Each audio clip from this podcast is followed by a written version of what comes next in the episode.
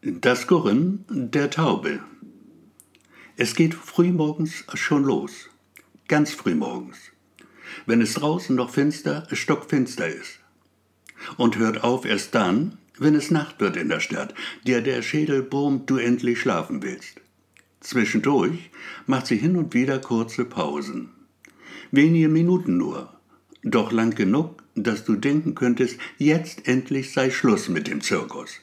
Und dann fängt sie jedes Mal doch wieder an. Mit diesem nervtötenden Gurren, das sagen will, auch Tauben haben Gefühle. Ein Königreich für eine Taubenfrau.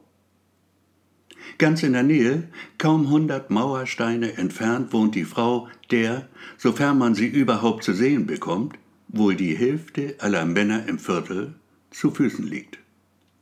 Die andere Hälfte muss entweder blind sein oder, auch das gibt es natürlich, wieso auch nicht, mehr dem eigenen Geschlecht zugetan. Julian ist weder blind, noch hat er es mit seinesgleichen. Weder so, noch so und so schon gar nicht.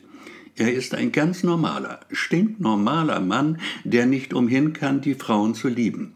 Ganz so, wie der Erfinder es sich gedacht hat. Die Taube gurt.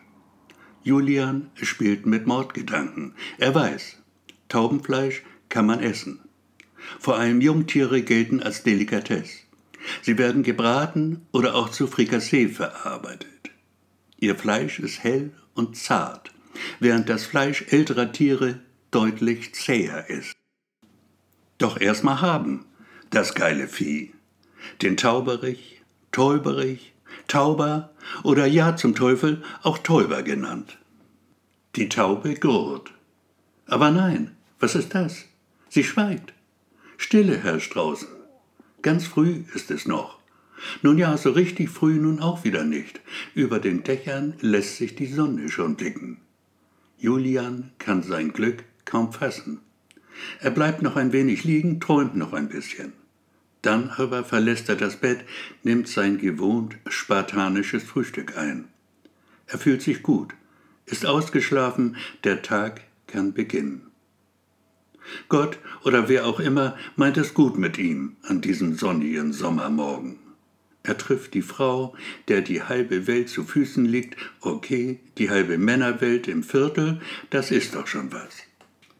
Sie steht in der offenen Tür zum Hof. Ein Scheme nur, mit der Sonne im Rücken, kaum wirklich zu erkennen. Hallo, sagt sie mit dieser Stimme, die er nicht zum ersten Mal hört. Ameisen lässt sie jedes Mal über seinen Rücken laufen. Ganz viele Ameisen. Sie ist es also. Oder doch nicht? Spielen die Ohren ihm einen Streich? Kommt vor sowas. Also fragt er lieber mal, sag, bist du es? Die Sonne, das Licht, verdammte, ich kann dich kaum sehen. Aber ja, sagt sie, natürlich bin ich es.